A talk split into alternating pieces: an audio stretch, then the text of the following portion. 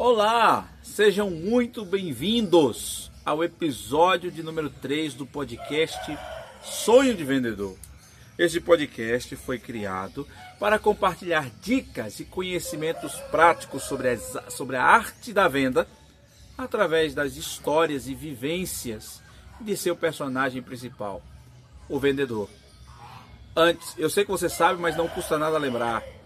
Se você chegou a esse vídeo ou a esse áudio do podcast através do YouTube, não deixe de se inscrever em nosso canal e ativar o sino das notificações e dar aquele joinha para dar aquela moral para nós. Se você está escutando esse podcast através do seu agregador preferido, não deixe de se inscrever no nosso feed e seguir o podcast Sonho de Vendedor. Nessa quarentena, esse aqui é um dos poucos lugares que eu tenho vindo, que é a casa do meu sogro. E hoje nós vamos conhecer algumas histórias de vendas sobre este personagem que vendeu da coleira ao animal. Ah, tem muita história para contar sobre o mercado informal.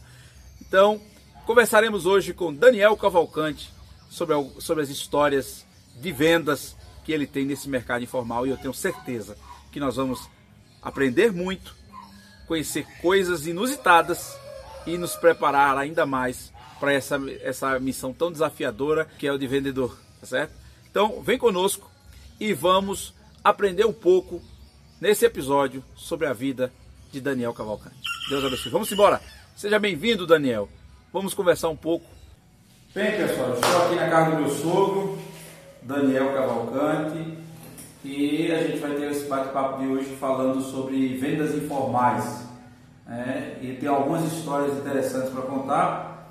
E, em primeiro lugar, muito obrigado por essa oportunidade, Daniel, de contar a sua história. Eu que agradeço. E o povo quer saber um pouco, antes da gente entrar no detalhe sobre as vendas informais, que é onde eu garanto a vocês que a gente vai ter algumas, algumas coisas interessantes para pontuar, conhecer quem é o Daniel Cavalcante. Fala um pouco da sua vida, família, é, formação, é, mais um pouco de generalidades. Quem é Daniel Cavalcante? Mais uma vez, boa tarde.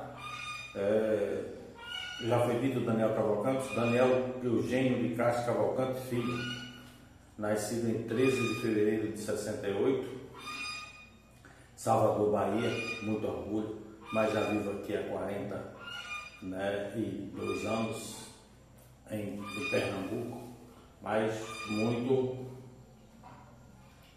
tenho também saudade de lá, de vez quando faço minhas minhas. Então, filho de Daniel Eugênio de Castro Cavalcante, como meu nome já diz que é filho, certo? E Maria Angélica de Moura Cavalcante. Vim para Pernambuco aos oito anos, fiz curseio primário no Colégio Agnes, é, posterior fui para Escola do Bosco, em Casa Amarela, com um, um turno intermediário de 3 às 7, e como eu já trabalhava, comecei, perdi meu pai aos 15 anos, comecei a trabalhar cedo, então ele, ele precisava desse turno de 3 às 7 que hoje não existe mais. Depois de um tempo comecei a trabalhar, sou estagiário no estado, depois fui contratado, já tenho 33 anos. Então, sou funcionário público. Certo. É filhos? Ou... Filhos, casado, né, 29 anos, praticamente, faço agora no mês de junho. E três filhos, duas filhas e um filho. Sou. Passei muito tempo sem estudar, depois voltei.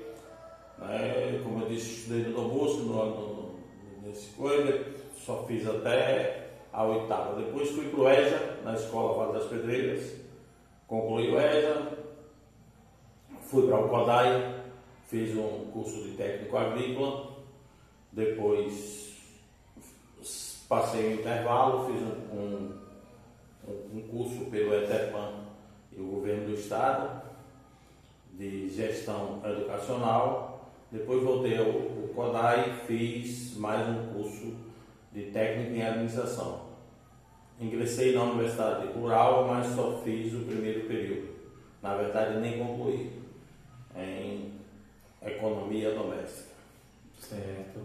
Mas nesse período todo aí, muitas histórias, mesmo trabalhando no estado, estudando, é, você teve muitas, você tem algumas histórias que você já me contou, né? E só um detalhe antes disso é que tem três filhos, duas filhas, dentre a qual uma delas é a minha esposa, ok? Que é, por isso que é meu sogro.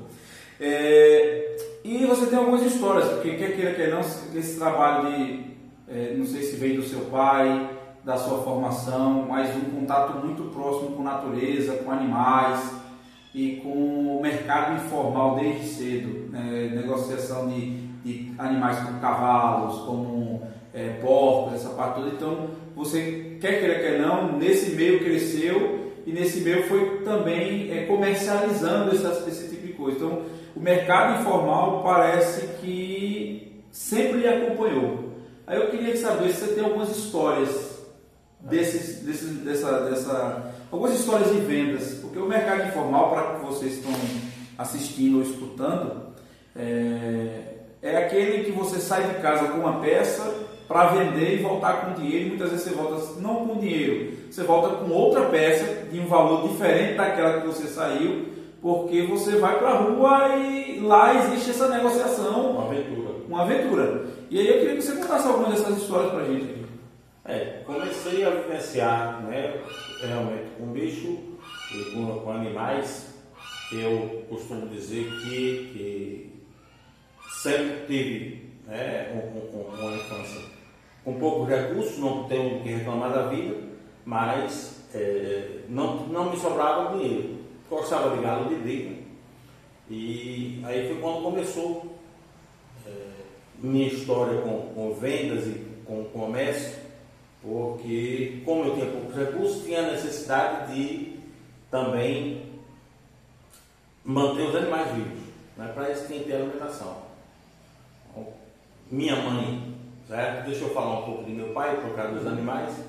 E meu pai Teve uma infância em Catembo, na Mata Sul de Pernambuco, certo?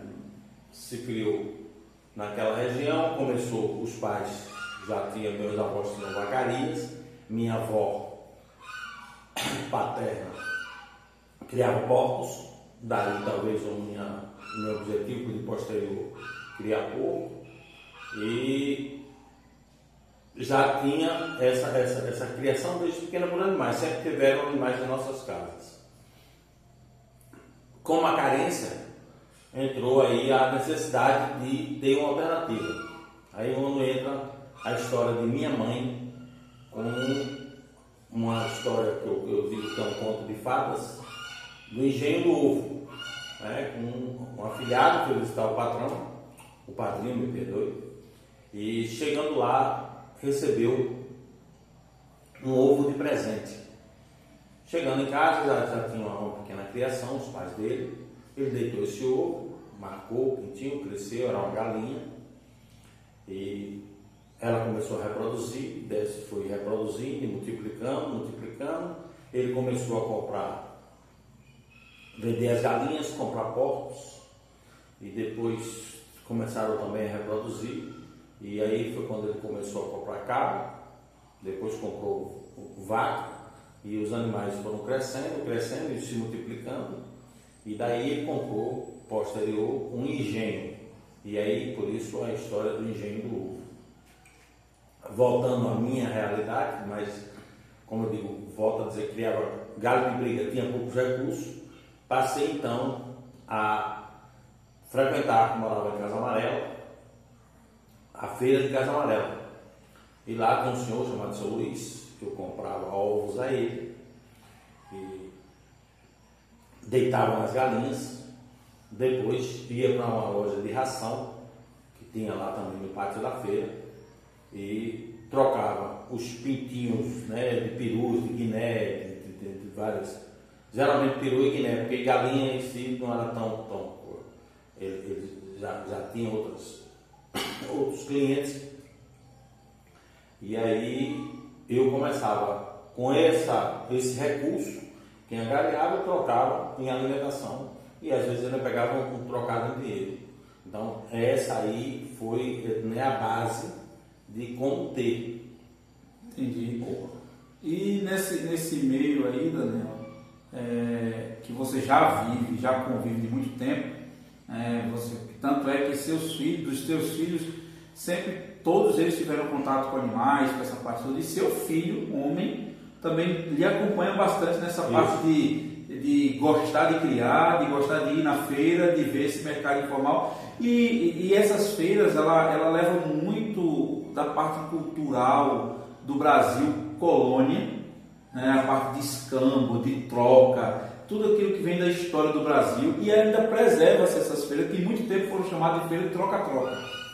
Que, é, que você levava uma peça e trocava por outra. Né? Você fazia essa justamente era escambo que fazia. Só que ela hoje não é mais troca. Ela tem troca, mas tem compra e venda. É. Né? E aí você se depara com, com diversas figuras de área que você aprende, que você também faz com que você tenha uma forma de lidar é, melhor desse, desse meio. E aí o que, é que acontece? Eu como um profissional de vendas de uma forma mais no mercado corporativo, talvez não me desse bem no mercado informal como esse, como você se dá pelo fato de existir algumas características diferentes mas que são peculiares para cada vendedor em cada área. Nesse mercado informal, qual é a maior, na sua opinião, qual é a maior habilidade que um vendedor precisa ter para dar nesse, nesse mercado? É, eu, eu, eu, costumo dizer, já, já comentei isso com você, que o vendedor ele, ele tem que ter vários recursos, ele tem que ser né, polivalente. No mercado formal, você é mais fácil, certo? Para o, o, o, você tendo um cliente formal, porque você já sabe que pelo menos, né, tá, se não 100%, talvez 80% do, do, do, do coisa precisa do seu produto, mesmo você tendo a concorrência. Você, e o, no informal não. No informal você leva o produto né, e não sabe aí o que é que vai, se vai aparecer o cliente. Então existe alguma, algumas brincadeiras, algumas coisas, porque é, tem mercadoria que inclusive dizem que é semelhante a você vender carne de porco em hospital. Então é uma, tarefa difícil, mas você tem que ter. Então no mercado informal é levado, eu acho que muito em conta disso. Então você leva a mercadoria sem ter a certeza que terá um cliente para isso. Exato. E assim como ele, várias pessoas vão para essas feiras. É basicamente uma exposição de produtos. É. é mais na frente a gente vai falar um pouco sobre essas feiras, você me dizer que tipo de produtos é capaz de encontrar lá. É, mas, então, vai todo mundo para essas feiras, e aí, Casa, é, aqui, Casa Amarela, que, que o Daniel está falando, é a feira da região metropolitana de Recife. E não só tem Casa Amarela, mas tem. Não, é, Casa Amarela não tem. Tinha uma feira de passarinho, né? De, de, de coisa que era do lado da feira, de, de, funcionava na, na, na praça. Feira de troca-troca eu desconheço, Carolina. É, aqui eu frequento, eu, eu posso dizer que tem algumas, que eu, que eu tenho a de Cavaleiro, que é muito famosa na, na, na em Jaboatão. Fui acho que uma ou duas vezes, mas já tive diversas vezes. Tem um Cordeiro, tem Bibiribe, que é a que eu sempre frequento, tem Peixinhos, certo? Tem um em Nova Descoberta, tem uma hoje de, de um tempo para cá, está frequentando em Paraty. E tem, agora talvez tenha mais uma ou duas, agora tem uma no Cordeiro mesmo, certo? Já funcionou uma na feira da Madalena mesmo, na Praça da Madalena. Essa eu tenho até uma história bastante interessante para se falar de vendedor, que em todo ramo tem pessoas honestas e desonestas. E a gente vai chegar nesse ponto também assim. É, para que você também que está assistindo pode ser alguma coisa nova para você, mas é como se você tivesse naquele quem está em São Paulo, quem é de São Paulo, por exemplo, fosse para aquela 11 de março, que é, só que aquela 11 de março ainda é formal, que ainda tem muitas CNPJs ali. Nessas feiras que acontecem muito em periferias, né, em bairros de periferia, é, é informal mesmo. Você tem um produto, é, um, é tipo um OLX físico. É, a mais famosa talvez do mundo seja a Feira de Caruaru. Isso mesmo. Né? Uma feira que você encontra de tudo. Isso. Certo? De tudo, literalmente, dentre outras coisas, eu costumo dizer que assim, tem muita coisa. Mas a Tanajura, que é, é, é muito apreciado pelo nordestino, você encontra a Tanajura na, na feira. E outro, um grande detalhe é que antigamente, e é o costume, né, de quando você saía para vender, nesses mercados, vou à feira, né? Isso. Vou para a feira e aí os, as, as esposas, os filhos ficavam na esperança de que papai foi na feira, na esperança de voltar com o. Desse certo, né? Como é, então é, é, a torcida, é a expectativa, é a oração para que o papai vá na feira e consiga vender aquilo que ele está produzindo para trazer a comida de volta para dentro de casa, que é o que você falou na sua infância, na sua adolescência. Você ia justamente para trocar por alimentação por causa da infância difícil, que eu acredito que é o comum em boa parte dos vendedores. Porque é, esse instinto de vendedor, essa, essa fome de vender, muitas vezes é provocada por uma necessidade, por uma urgência, e acaba que na necessidade você acaba se encontrando na profissão e acaba que você consiga, mesmo não dependendo mais disso, mas acaba virando seu DNA. Fique impregnado com a história porque é uma boa experiência, né? é, é, a gente vê comumente falado que você desapega, você desaprende de coisas ruins, de coisas que lhe fizeram mal ou lhe faz mal. E aí a tendência é você só que é uma coisa que você tem, cria, talvez o que eu possa chamar até de uma, de uma dívida de gratidão. Certo? Porque dali você tira parte de seu sustento, posso dizer, mesmo que seja, seja um complemento, mesmo que seja uma, uma fase mas, como você me perguntou do que encontra, por exemplo, que tipo de vendedores, você encontra, que a gente pode chamar de todo tipo, certo? Porque tem pessoas que, por exemplo, tem uma ferramenta, um pedreiro, certo? Que está trabalhando ali com sua ferramenta, só que como é, é, é, por período que ele trabalha, é informal, ele amanhã ou depois ele não, não tem serviço e tem outro, outro jargão popular que diz que se vale o que tem. Então ele pega, vende às vezes sua colher de pedreiro, seu prumo, sua régua, carro de mão, ou, né, máquina de, de, cortar cerâmica, certo? seja ela elétrica, seja ela manual. Então se desfaz. Tem casos de pessoas que têm é, também, às vezes criam um animal, certo?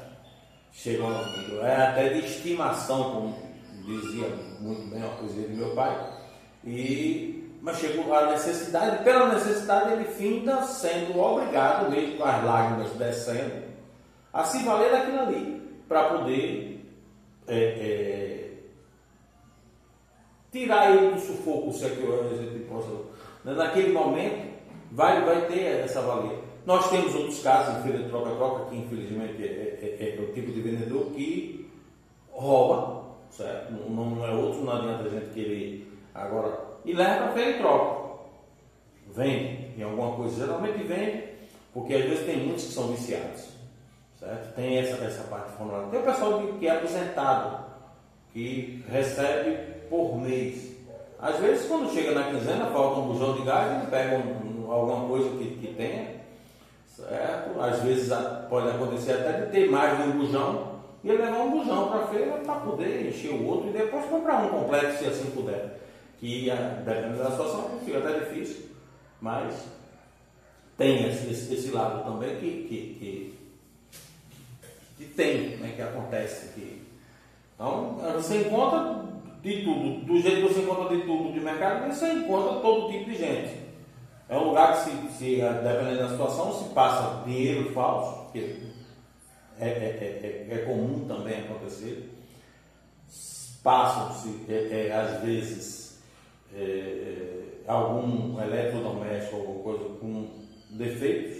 Era isso que eu ia perguntar. Quais são os cuidados que a gente, que uma pessoa que está ouvindo, que queira conhecer essa feira, tem que ter na hora de comprar um produto, na hora de levar um produto para vender, porque pode também ter espertinho que vai comprar também. Isso. Quais são os cuidados que a é. pessoa tem que ter?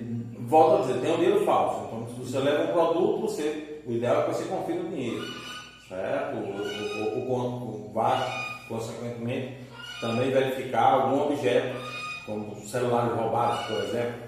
Hoje nós sabemos que temos um meio que você digita e ele diz. Mas nem sempre, nem todo, todo, todo telefone tem essa tecnologia. Então tem o risco, tem os chamados testes na feira. O pessoal tem umas tomadazinhas, tem gente que cobra, acho que ainda, ainda é 50 centavos um teste. E também tem uma história engraçada, que eu uma, vez comprei um esmeril, né, um motor, e o rapaz perguntou se eu queria testar. disse, não, meu, não precisa não. E eu, o teste é o quê? Liga, funcionou, te liga, está tudo certo.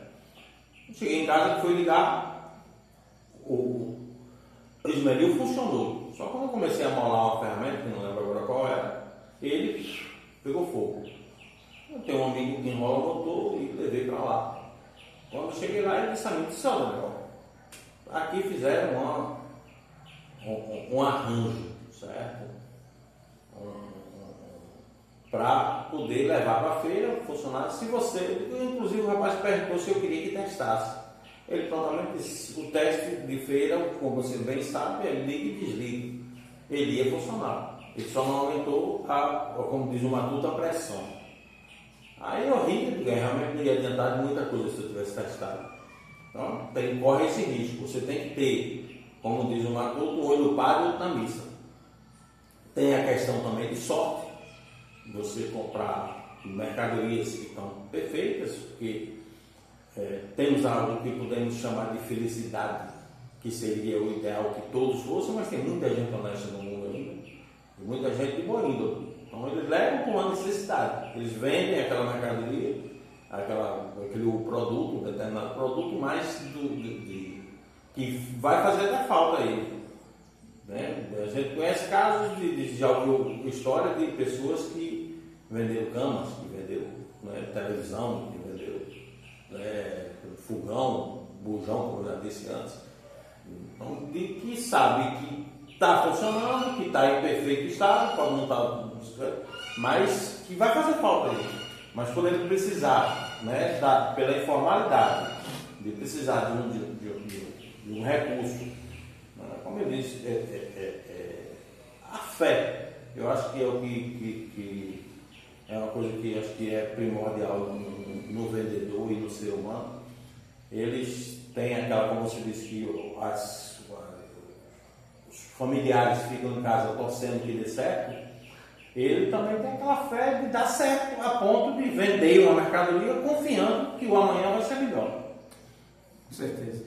E observe que você, vocês estão assistindo, escutando, observe que seja no formal ou no informal, mas o vendedor é um é um profissional que depende de fatores externos também para que ele consiga concluir. Ele precisa ter muita força de vontade, ele precisa ter muita fé, ele tem, muita, tem que ter muita disposição, ele tem que ter muita coisa interna, mas ele depende muito do fator externo, que é o cliente, que é, é a fé, que é a, o sincronismo das coisas acontecerem, mas ele tem que fazer a parte dele. Uma coisa que eu também é, Queria saber, Daniel, de você, é, qual foi o ensinamento, ou qual o maior ensinamento que você já teve sobre vendas até hoje e por quê? É, né, na verdade, pode citar vários exemplos. A questão da, da, da do exemplo de venda, né, de, de quem você. Né, eu trabalhei com, com, com um pastor evangélico e ele sempre me dizia né, que você seja honesto e seja transparente. Até que, infelizmente, depois descobri que ele até não era tanto, por isso que saí lá. Mas é, é, esse, esse, esse exemplo é um dos que, que, que sim, me marcou pela honestidade, pela, pela coisa que ele ele vendia uma coisa que ele não praticava. E nós né, vivenciamos isso em todos os meios, em todas as, as classes sociais, infelizmente. E, assim, é um divisor de águas minha vida, porque é, é, o exemplo que eu, que, que, que eu tive nesse caso se me marcou. Não foi bem um exemplo de venda, mas foi um exemplo que eu levei para o lado da venda, certo? E não sei se, se, se, se satisfaz aí a, a, a não, mas se satisfaz para você e se é o que ensina para você, é a sua experiência mesmo. Não, tá exato. É, é, é, é, tem, tem. Sei, eu acho que é, por enquanto, Esse não sei se eu me, me perdi aqui no mundo. Fica, fica tranquilo. É, é o negócio de ser bem à vontade. Não, é, e, nós estamos aqui para ser transparente, para ser mas aí e sobre, tem um detalhe que eu, é o tema que eu quero que eu coloquei para o nosso podcast, que é da coleira ao animal. E tem uma parte na sua vida que você passou a vender coleiras, isso. arreios, coleiras, esse negócio.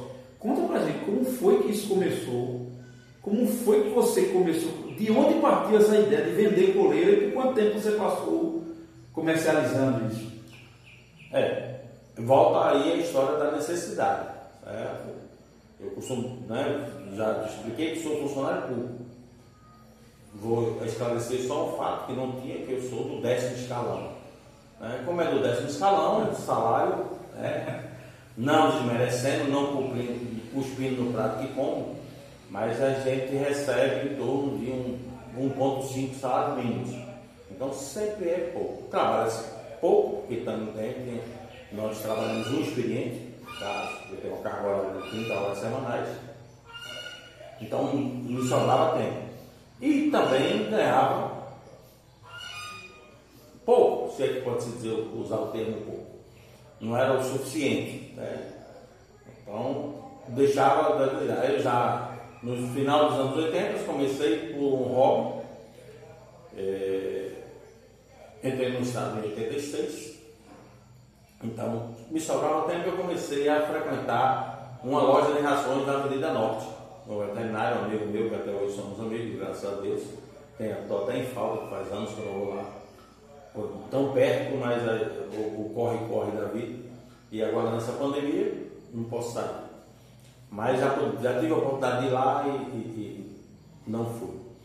E passava muito tempo ele tinha muito tempo ocioso, eu também. Por que ele tinha tempo ocioso? Porque a loja a, de ração estava no começo.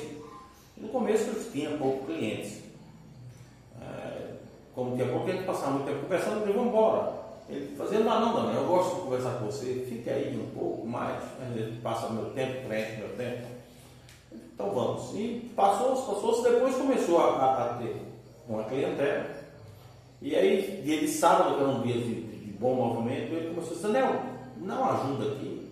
Eu voluntariamente ia aos sábados para a loja. Atendendo um cliente, um cliente pediu um cabresto para cavalo. Volta a, a minha história de infância, de pouco dinheiro. Então, passava minhas férias em Catende. Então, um cabresto né, de, de, de simples, ele deve custar hoje acho que uns 15 reais. Como lá em Catende tinha vários cavalos, eu, tinha que levar 8, 10 cabritos, tinha que levar não, gostaria de levar. Então não tinha recurso para isso. Ia para a rua da praia, comprava corda, confeccionava os cabreços e aí o dinheiro eu comprava, por exemplo, 12 é, cabreços, eu fazia 10, 12. E aí comecei, né, o primeiro que eu comecei, desmanchei, através dele fiz. Foram passados os anos, volta a falar na, na, na, na, loja de ração. E aí o cliente chega e chegando lá disse, não, cabresto. Eu disse, olha, não tem, mas está chegando para a semana de hoje a noite para que tem. E aí o dono da loja virou-se para o meu lado, ficou meio. Quando o cliente saiu, ele chegou e disse, senhor Daniel, como é essa história? Ele disse, não, eu fabrico há muito tempo, eu expliquei como fabricava. E eu vou confeccionar um cabresto, trago e vendo. Eu sei que eu, pela intimidade que eu tenho com você, eu não vou tirar, deixar de vender um produto seu. Eu estou vendendo um produto novo, então é uma, uma venda à parte. Aí ele disse, não, mas eu não só tenho esse cliente. Então faça o seguinte, tem ideia de preço? Eu não lembro agora, chutei lá alguma coisa, né? calculei mais ou menos o que poderia ser. Se então faz o seguinte, traga 10 cabeças para mim. Graças a Deus, com pouco tempo, esses 10 cabritos foram embora. Aí ele chegou e disse, Senhor Daniel, eu trabalho com cães, você sabe que o meu forte são cães. E tem uns guias de lá que é muito usado. Você não consegue fazer, só, só sei tentando. Eu, eu tenho uma, um exemplo de negócio que também me, me, eu trouxe para a minha vida, como eu esperei meu pai aos 15 anos, mas ele sempre foi presente, porque eu negociava, ele gostava de vaquejada, ele gostava de, de, de né? inclusive gravou um LP, gravou um compacto, então era um vendedor também e em sua juventude negociou cavalos, como ele dizia, cavalo e patrão, que dava um lucro de milhão. Então, passados os anos, né, volta agora um pouco, ele, ele dizia, quando você for fazer um negócio, tente, não desista. Porque no máximo que você pode ouvir é um não. Então, de tentar, eu vivo tentando até hoje. Aí volto, certo? E tentei fazer os guias. Graças a Deus tive êxito. Aí ele disse, eu já tenho os cabeças dos guias. Certo? Você não consegue fazer coleiras? Só tentando. Então tentei novamente. Então, passei de lá, é, comecei a fornecer também para esse outro cliente que eu vendia os, os pintinhos de Guiné e de perus, que eu comprava os ovos na feira, como já disse, que vendia os ovos, vendia os, os animais já nascidos a Paulinho, Paulo Sorrações de Casa Amarela, muito conhecido. Graças a Deus tenho a honra de dizer que é meu amigo. E ele, de lá, passei para Fernando, na cidade, dos Criadores. Depois vendi, tinha uma, uma loja de ração na Rua da Soledade. E também vendi para lá. Hoje, Flávio é quem está essa foi uma dissidência de lá, vive hoje na, na, na Caxangá, Capitão Pet. E fiz minha clientela. Certo? Tem até um, um, um, fato interessante que uma, uma das vezes encontrei um, um, um, vendedor, um concorrente, só que era um concorrente. Graças a Deus, com lealdade você tem, tem, tem amigos, na amigos na concorrência.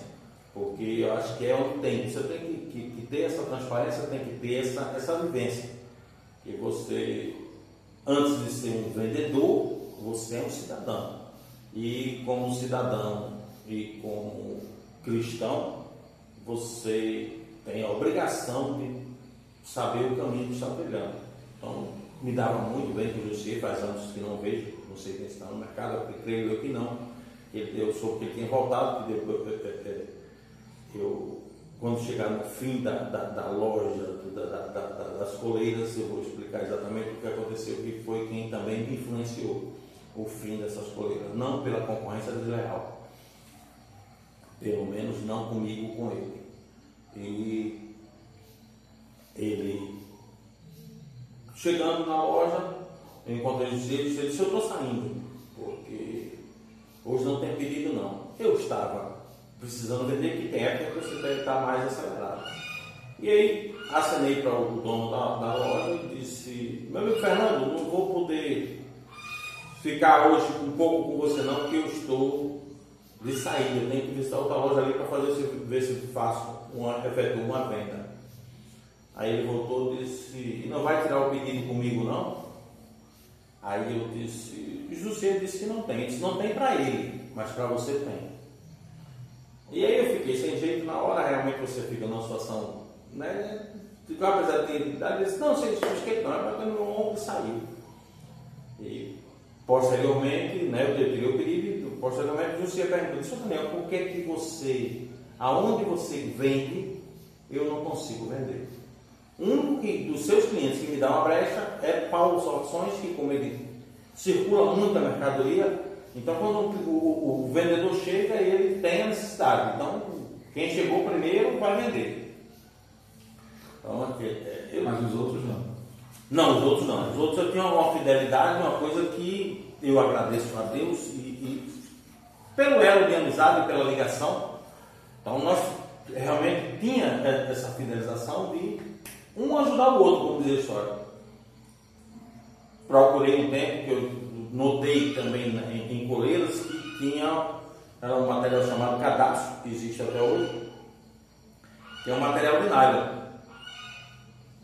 Até o, o, a logomarca né, de minha firma mesmo, informal, era um D apóstrofo nylon. Então fazia uma referência ao D de Daniel, certo? Né? E ao D também da, do, do, do, do, o D nylon pelo, pela, pelo produto usado. E pegava muita poeira. Como eram coloridos, de vez em quando tinha, né, o pessoal enferrujava, que eu queria trocar. Para mim nunca foi interessante a troca, porque também não me servia para nada. Aí eu comecei a embalar em saquinhos de, de, de, de coleta. Vendia, já entregava prontinhos e com a, a referência e facilitava. Certa vez fui vender a um, um amigo em Casa Forte, que depois saiu do ramo, disse que ia vender parafusos, eu achei interessante. Eu vou concluir a questão do parafuso dele e ele me pediu 10 peças de cada. Só que eu tinha dentro a, a mercadoria, eu tinha uma peça que ela não rodava muito pelo preço, que era um preço mais, mais, mais caro, era um enforcador, né, um guia, mas era mais é, é, de enfeite, usado em cães como dálmatas, como, como, como labrador, que são cães mansos, não precisava. Então, era só para passeio tinha esse efeito de, de, de, enfeitar, de embelezar. Aí eu fui sair, eu digo, ah, nesse daqui não vou vender o 10 não, eu vou vender 3 ou 4. Aí, à medida que for, você liga para mim e eu trago mais. Eu disse, não, traga pelo menos meia dúzia. Bom, tudo bem. E posteriormente ele disse a mim que ia por ramo parafuso. Eu disse, rapaz, eu, todo o pessoal que tenho amizade aqui no ramo não tem o que reclamar.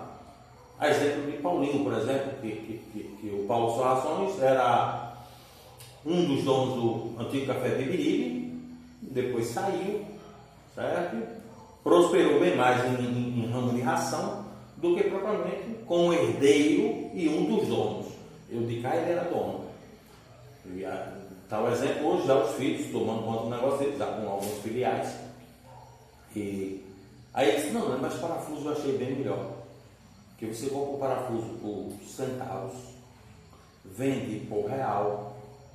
O cliente, você né, como diz no, no, no, popular, lasca o cliente e ele sai sorrindo e agradecendo, a ponto de que ele está satisfeito. Realmente o parafuso, geralmente quando a gente vai comprar um parafuso, vai fazer, botar uma prateleira, vai botar um, né, confeccionar algum móvel, alguma coisa, então, pelo valor pequeno, mas o valor agregado dele vai ficar enorme.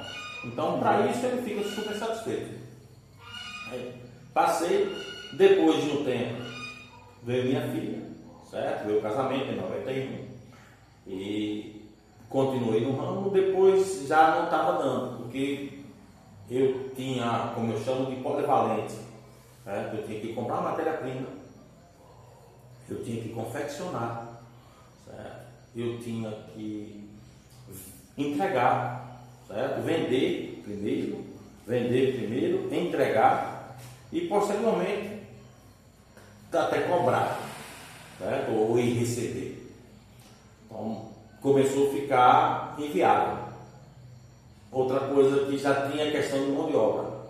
Hoje, você para viver na formalidade, você, o próprio governo, no, nos tempos de hoje, mas em 91 a dificuldade era bem maior.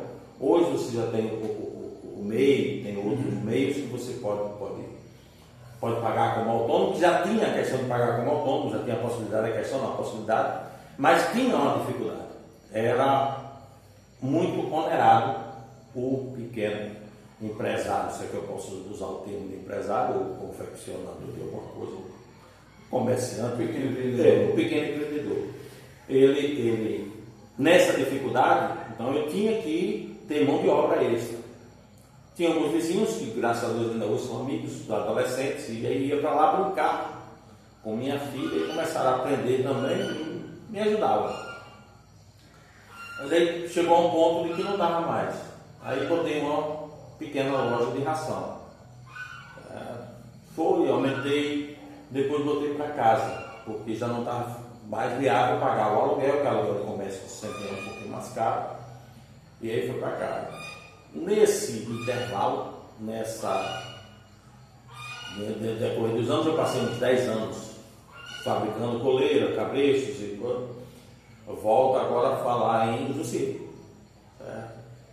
Jussier tem uma firma chamada Colebrista. Funciona, né, funcionava na Várzea, né, próximo ao hotel Costa Azul. Você ainda passa, ou se você passar no prédio, no, prédio, primeiro andar do mesmo lado, na, na, na principal, que eu não sei, qual é o nome agora. Afonso Lindense. Não, é aquela da UR7 Base. Tá. Eu não sei agora do, do, do Afonso Lindense, eu sei da, da, da, da educação. Mas é, é não estou lembrado agora. É aquela que vai para o Brenan, né? Pra, a, a, outra cena para o Brenan. Do outro Brenan, que não é mais dos, dos herdeiros. E você vê ainda em alto relevo, uma coisa, nome que não tem mais pelo menos, você vê os animais em alto relevo. Ele conseguiu, na época, disse a mim que tinha pedido ao pai para vender uma Belina, se não me engano. Era, é o, carro do, do, do, do, tem uma Belina, ele disse, pai, venda esse carro, me empreste para eu poder investir e posteriormente ele deu um carro novo, como assim fez. Só que um das pessoas que ajudava ele era o próprio irmão. E aí veio um exemplo que, como eu digo, que me desmotivou também e me desacelerou, que um irmão colocou ele na justiça e, dentre outras coisas, conseguiu o prédio, certo? O próprio prédio. E aí, como diz o Matuto também, de novo, como eu digo, eu fui, nasci na capital, me criei na capital, só passava minhas férias em Catene, mas digo sempre, do, é, é, uso o ditado como diz o Matuto, porque esse Matuto é, é, é, é eu me faço referência a ser matuto em alguns casos e quebra as pernas. E aí, com essa desmotivação, eu preferi, certo? Não estava dando mais certo o homeopata. Saiu do ramo. Isso. Aí foi, é, nesse intervalo, eu tive uma experiência de, no ramo de imóveis, foi com esse pastor, também em 91, lembro né, que no dia 8 de junho de 91, na, na, na hora do, do, meu casamento, do, de paletó, o fotógrafo também era corretor. No caso, ele tinha creche e eu não tinha, eu estava apenas começando o ramo. Mas aí ele, como ele, o, vendedor, às vezes, ele tem que procurar mesmo outras áreas, não é aquela coisa e ele, de, de bico, ele fazia a fotografia. Aí meu amigo Rangel, na hora do casamento, que estava se preparando, veio falar comigo. E é onde entra talvez até um fato marcante, que foi botar o dinheiro de uma comissão no bolso do meu paletó. Então foi a primeira comissão de imóveis que eu recebi, de um, de um imóvel até de minha mãe, que a minha mãe tem, tem, tem duas casas em Casa Amarela, uma na época alugada, que uma morava, hoje são as duas locadas. E aí ela, ela me ajudou muito. E ele até, eu lembro demais da frase dele, disse, você pode precisar na sua lua de mel. E dinheiro sempre é bem-vindo, sempre pouco, principalmente para quem tem pouco. Então, esse fato também ficou marcado. Aí é, passei por uns 10 anos nessa, nessa, nesse ramo. Tenho hoje, até hoje, conservo amizades, certo? Que é o, e não tenho outra coisa a não ser agradecer. É, desse ramo você foi para a loja de ração, tem a parte de imóveis, Isso. mas também sempre tem aquela questão da, da, criação de animais. Uma vez você me explicou, eu queria que você explicasse para quem está escutando e assistindo sobre como é que é a métrica para vender porcos, por exemplo. É, é para mim é interessante, né? O porco, ele vem, inclusive é bíblico, é um animal que é, vem, vem, posso dizer, perseguido em muitos anos. Tem um lado negativo, né? Que, que esse lado negativo, a carne até hoje né? já foi comprovada que não é tão maléfica, né? Tem é, a, até a superioridade hoje do, da, da gordura ser considerado hoje dos melhores, as melhores gorduras para ser consumida. Tem a questão da minha avó, que também criava porcos, que eu lembro que ela, dentre outras coisas, ela comprou um terreno, na época ela morava em Catene, comprou um terreno em Piedade, com dinheiro de porcos, e deu a meu irmão mais velho, um neto, acho que o primeiro neto, acho que não, o primeiro neto. E aí ela deu a, a ele de presente, né?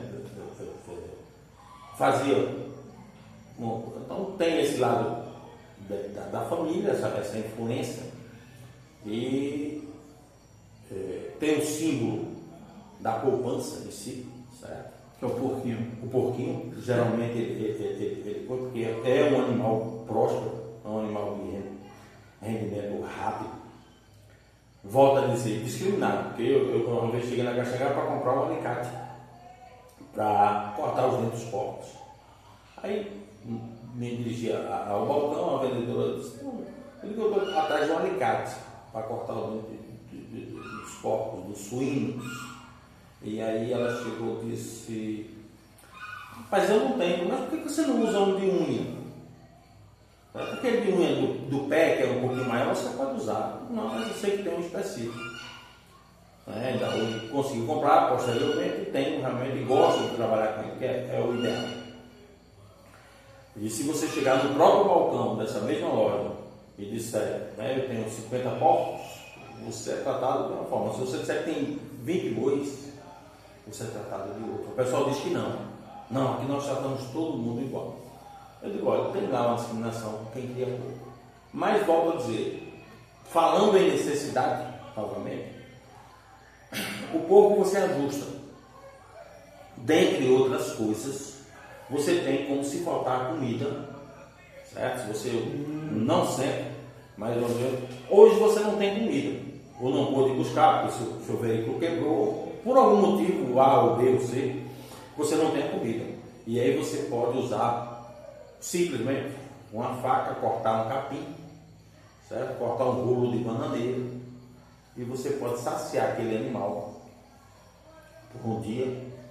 Certo? Porque, às vezes, é, é, eu costumo dizer que às vezes a gente faz isso, desculpe, em outras vezes, pelo fato de é, dar um lanche dá uma, mas tem vezes que você faz com necessidade, certo? Então você tem uma comida alternativa.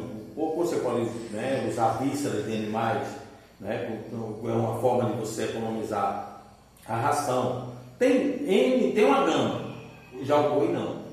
Outra coisa que eu, que eu, que eu, que eu falo, vamos dar um exemplo aí agora em, em, reais para você ver no, no denominador, você compra um, um bezerro hoje para engorda em torno de R$ 1.500.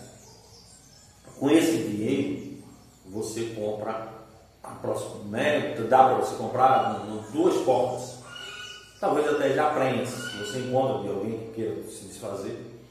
E volta a dizer, em motivos, né? de alguém desfaz, às vezes até por não prestar, mas.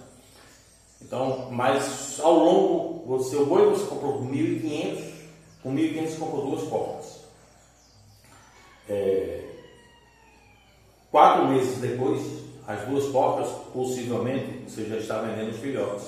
Então, comentando na possibilidade de. Tecnicamente, eles, nós chamamos de 2,5 crias por ano. Então, em dois anos, ela tem cinco crias. Então, com dois anos ela crias, você com quatro meses, ela, ela você tem a primeira cria já apartada, supondo que você comprou ela São quantos que porcos que saem em cada cria é. com média? É, exatamente. Você tem uma média, para ter uma média boa, você tem uma média de 10 leitões por porca. Certo? Pode dar um pouco mais e um pouco menos. Mas aí você tendo 10 leitões por porca, vamos botar, são, são 20 que são duas porcas vai dar R$ 1.600 de lucro em quatro meses. Lógico que esse dinheiro, eu estou falando bruto. Né? Você tem como baratear, você tem como, como você tem gasto também com o boi. O boi, você, depois de dois anos, você comprou ele por 1.500 e depois de dois anos você vai vender por 3.500, você vai ganhar 2.000 ao longo de dois. Ao longo dos dois anos, as duas portas lhe dará cinco vezes 600. Né? São, são, são, é, aliás, cinco vezes não, me perdoe. Ela, ela, cada uma dá duas crias e meia por ano. Então ela dá, as duas juntas, vão dar 10 crias. Isso mesmo. Pegando 10 leitões de cada, vendendo na faixa de um real e, e de 80 reais cada uma, são 20, né, dá 1.600. 1.600 vezes 5, que agora são a soma das duas, dá, dá 8 mil. Entre, no, no, no, no boi, você vai ganhar 2 mil. Isso volta a dizer bruto. E na, nas duas portas, você ganha 8 mil. Você ganha 300% mais. Outra facilidade volta também à questão da necessidade. O, o boi você vai esperar dois anos. A porca com 4, 5 meses, você já está girando. Exatamente. É, você já tira. Voltando ainda nas porcas. Você, ao final, você pega o boi e vende e ganha 2 mil. Mas nas duas porcas, você tem os 8 mil, mas continua com as duas porcas. Duas portas. Aí volta novamente para o porco. Se morrer uma, no dia que você comprar, uma ainda vai dar no boi, como diz a história. Agora é muito mais bonito. É muito mais. Inclusive, eu, eu brinco sempre, vocês já devem ter visto, de quem, quem gosta de animal, e quem não gosta, quando você frequentou alguma discussão, você encontra um boné, por exemplo, com o nome Nelore, uma das principais raças de gado. Você encontra com a ferradura manga larga machador. Claro. Mas eu nunca vi um, um suíno, seja ele Pietran, seja ele Duroc, seja ele né, Landrace, Lajoie, tudo que. Né? Pode pegar o Pietran, por exemplo, que é um nome até né, aconchegante, é uma raça bonita. Mas é, se você, para gente, para quem vive no mundo dos investimentos e precisa de investimento rápido, se conseguir criar, consegue ter um, um retorno rápido, é, investe pouco e ganha, e ganha em relação aos outros, aos, outros a, aos, aos equinos e aos bovinos, investe bem menos e tem um capital de giro mais rápido. É isso que você está dizendo? Isso. O, o, o, eu volto agora a frisar um detalhe que aí, ó, isso eu estou falando em área urbana ou semi-urbana, certo? Porque para quem cria gado, certo? A, a pasto, como diz a história, e tem os dois tipos, né? A, a intensiva e a ostensiva, e a, os tipos de criações. Então, aqui na cidade você é melhor que pouco. Porque você criar o boi, você tem que ir atrás de capinhar, você encontra, se tiver um terrenozinho, você tem como plantar.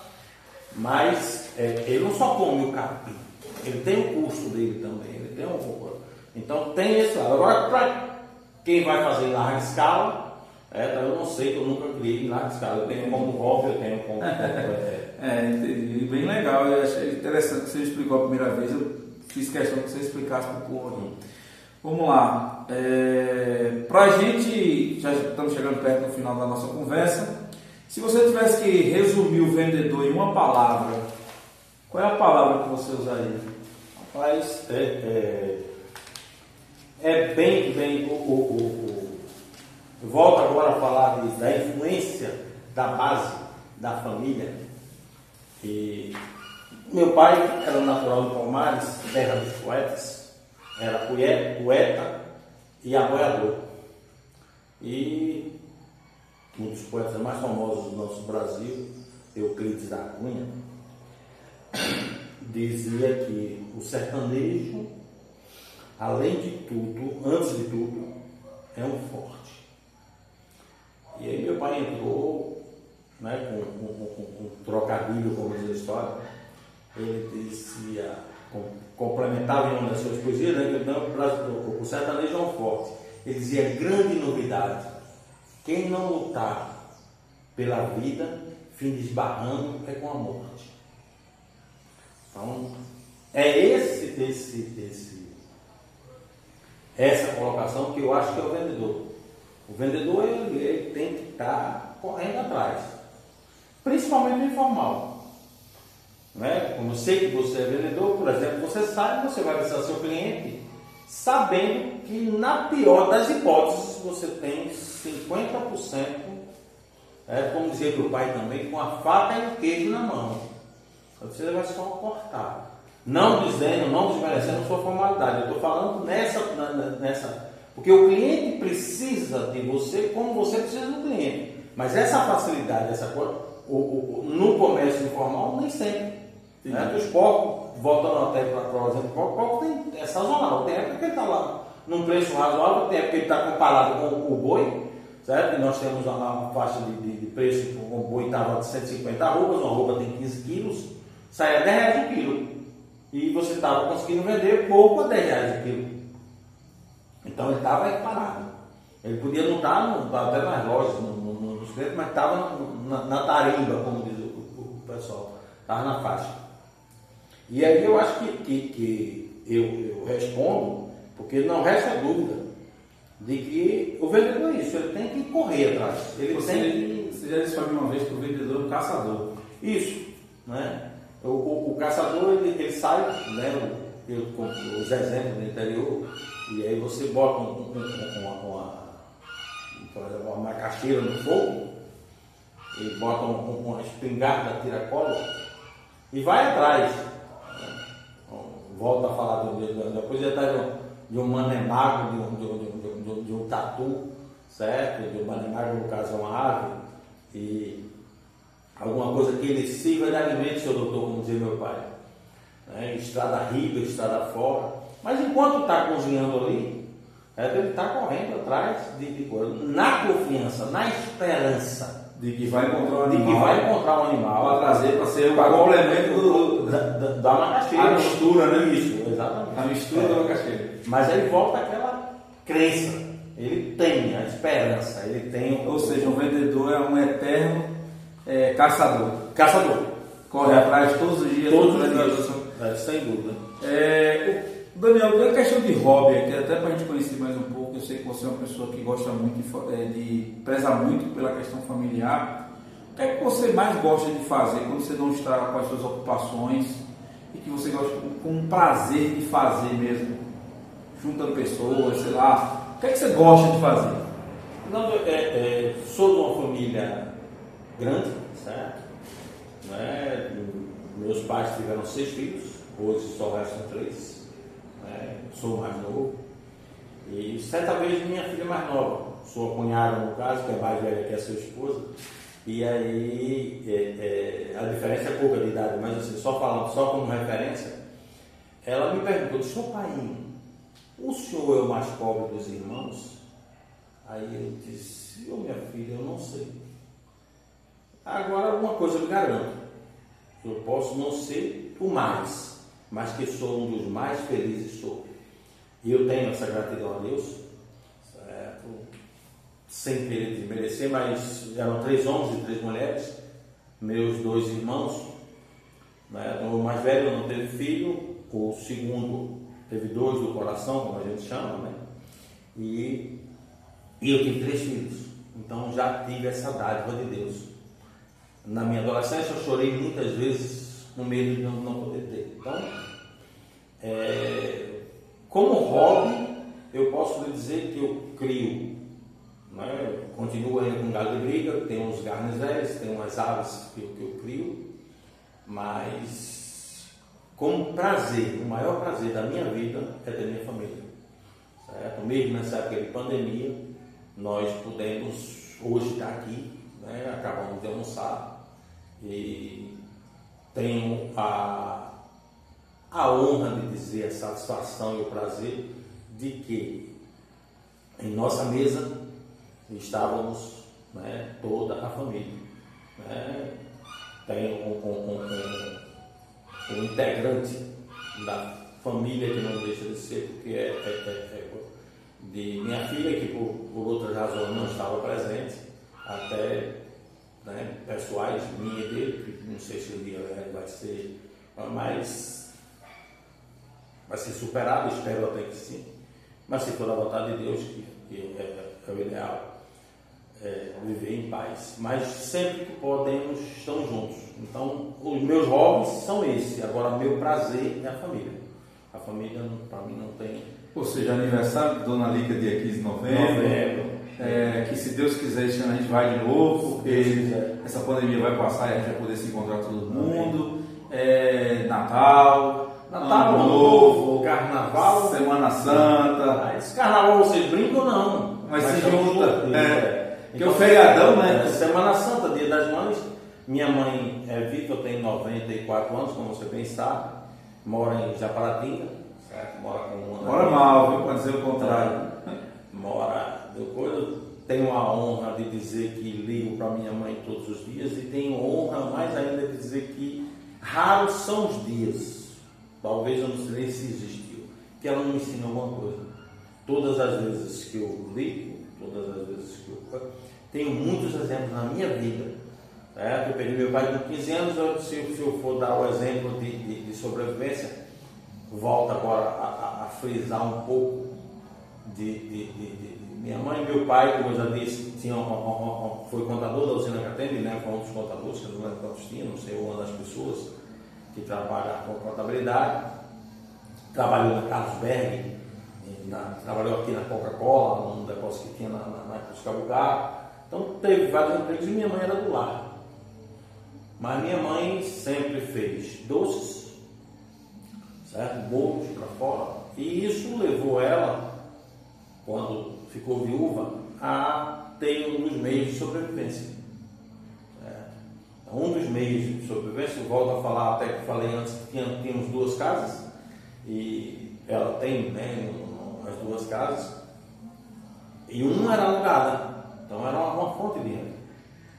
E o outro complemento era exatamente essa, essa coisa.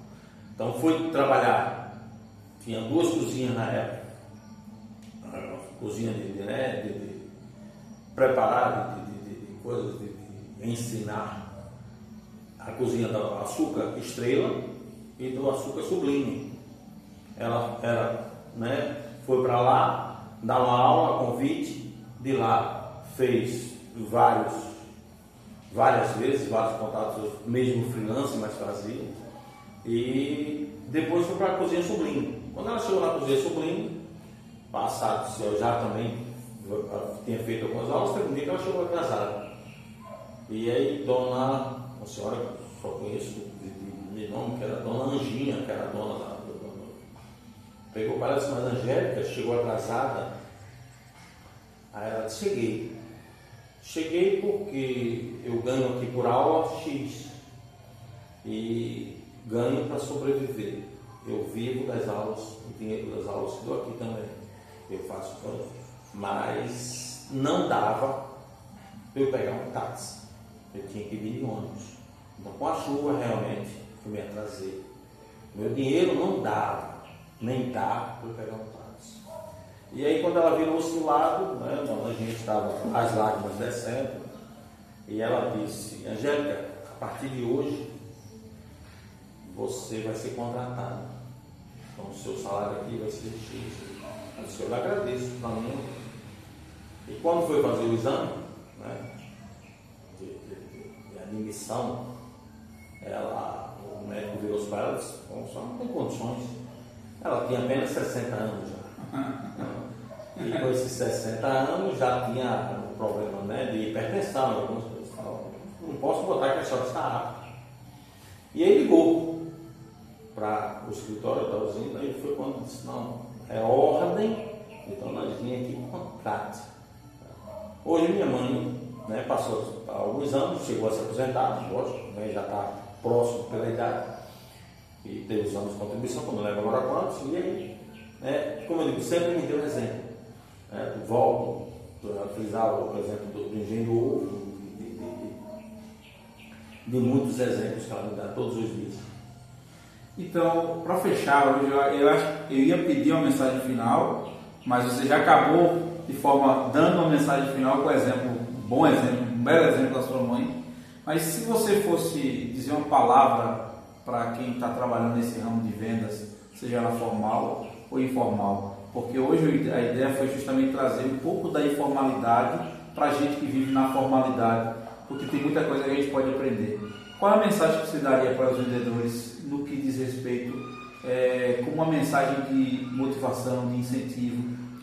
Não, o que eu posso dizer é o que eu sempre fiz, procurei fazer em meus negócios, na minha vida. É, por hipótese nenhuma, mas nenhuma, você venda alguma coisa que sabe que não vai prosperar. Por quê? Sempre digo que se seu cliente prosperar, você prospera junto. Certo? Mas, certo? Se ele afundar, você, você afunda junto. Mesmo que não afunde, mas pelo menos se abala. Porque, ah, mas eu não só tenho um cliente. Mas se você tendo, e essa questão dessa honestidade, desta fibra, né, que é coisa que é usada. Então, se você é honesto, se você tem fibra, se você tem, vai levar a bons caminhos. Então, o caminho da vendas é exatamente esse, é de você firmar a venda, né, de, consolidar, mas desde que o cliente esteja super satisfeito. Porque o cliente é uma referência. Isso, ele vai lhe levar a outros clientes. Ele vai lhe levar, como na, na referência disse, olha, compre a A, a B ou a C, que ele tenha credibilidade. Que ele tem, então, para quem trabalha com vendas, o primordial é ser honesto. Honesto a toda forma. Não sei a, a, quem vai escutar, né? espero que seja útil para alguma informação coisa, mas o que eu posso dizer nem sei a, a, a, intenção religiosa de cada um, quem inclusive é, é, são coisas pessoais. Mas Deus, Deus nos ensina a honestidade, certo? A transparência, que é o caminho que devemos andar. E, consequentemente, se é né, um ensinamento de Deus, coisa melhor do mundo. Com certeza. Então, para mim, o que eu posso deixar de motivação é você sempre trabalhar para o bem do seu cliente. Certo? Procurar, você tem a comissão, você tem o. E, como, como referência, eu queria deixar uma coisa, desde criança que eu acho interessante, e eu escuto dizer, e é uma vocação, agora falando assim, espetacular, a vocação do vendedor, que ele tem é, uma gama de oportunidades. Desde criança eu escuto dizer também que o vendedor de Coca-Cola ele não é vendedor, ele é tirador de pedidos. Mas eu sempre tirei o chapéu e continuo tirando para o vendedor de sino de igreja. certo? Porque tem que ter realmente perseverança.